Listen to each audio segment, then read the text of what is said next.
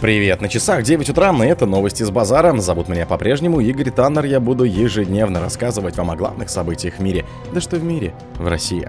США признали, что не следили за поставками ВСУ должным образом. Москва предупредила Эквадор о последствиях передачи на российской технике США. Россия обвинила Латвию в грабеже. ВМС Ирана задержали американский танкер в Оманском заливе. Милош Бикевич намекнул, что стал отцом.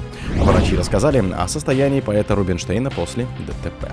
Спонсор подкаста Глаз Бога. Глаз Бога это самый подробный и удобный бот пробива людей, их соцсетей и автомобилей в Телеграме.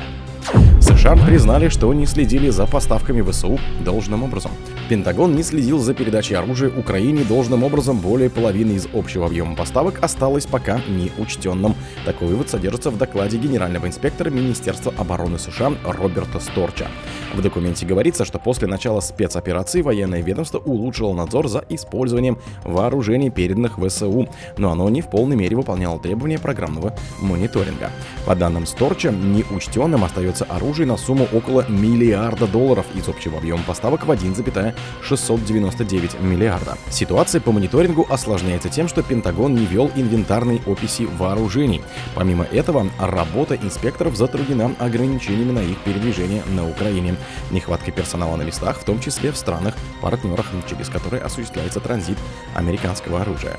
В докладе также указано, что установить, имели ли случаи перепродажи или иного перераспределения американской помощи, не удалось. При этом без надлежащего мониторинга риск краж или перенаправления в третьи страны поставляемого Киеву из США оружия сохраняется. Москва предупредила Эквадор на последствиях передачи российской техники США. Посольство России в Эквадоре уведомило власти южноамериканской страны, что отправка российской техники в США станет недружественным шагом, сообщил посол в Китом Владимир Спринчан в эфире телеканала «Россия-24». До властей Эквадора довели позицию России, что отправка этой техники не нужна американцам, тем более, что ее назвали металлоломом. Она нужна тем, кто умеет обращаться с техникой российского производства, имеется в виду Украина. И мы предупредили властям, что это было бы недружественным шагом, сказал дипломат.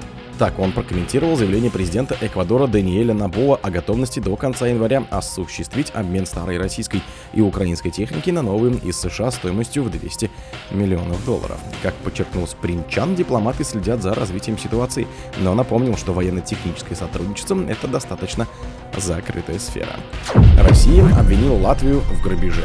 Посольство России в Латвии назвало передачу культурно-делового центра Дом Москвы в Риге в госсобственность актом произвола и грабежа, следует из заявления в телеграм-канале.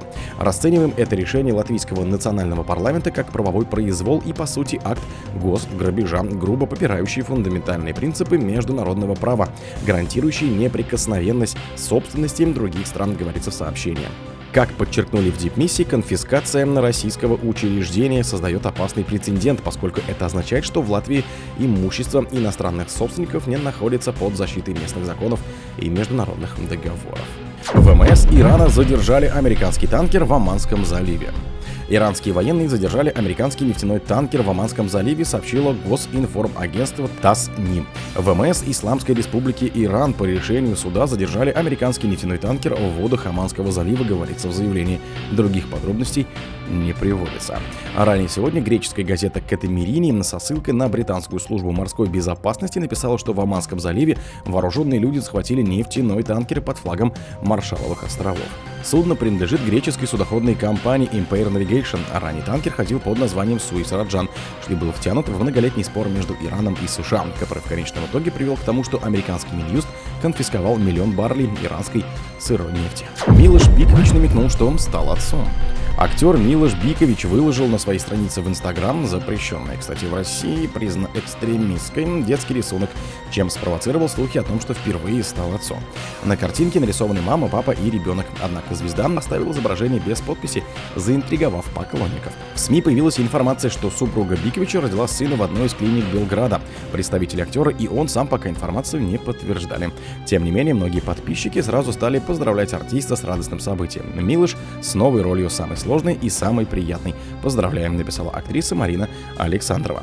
Под постом оставили также свои поздравления и пожелания актеры Виктория Толстаганова, Максим Лагашкин и другие коллеги Биковича из России и Сербии. Врачи рассказали о состоянии поэта Рубинштейна после ДТП. Российский поэт и публицист Лев Рубинштейн остается в реанимации в крайне тяжелом состоянии после ДТП в Москве, сообщили в НИИН скорой помощи имени Склифосовского. Рубинштейна сбила машина на северо-востоке Москвы 8 января. 76-летнего поэта госпитализировали в крайне тяжелом состоянии в НИИ скорой помощи Склифосовского. Состояние Льва Семеновича крайне тяжелое пока. Находится в реанимации в экстренной, рассказали в медучреждении. Как сообщал Диптранс, на улице Образцова водитель не притормозил перед нерегулируемым пешеходным переходом и наехал на Рубинштейна. По предварительным данным, за собственником автомобиля за последние 12 месяцев числится 19 эпизодов нарушений ПДД. О других событиях, но в это же время не пропустите. У микрофона был Игорь Таннер. Пока.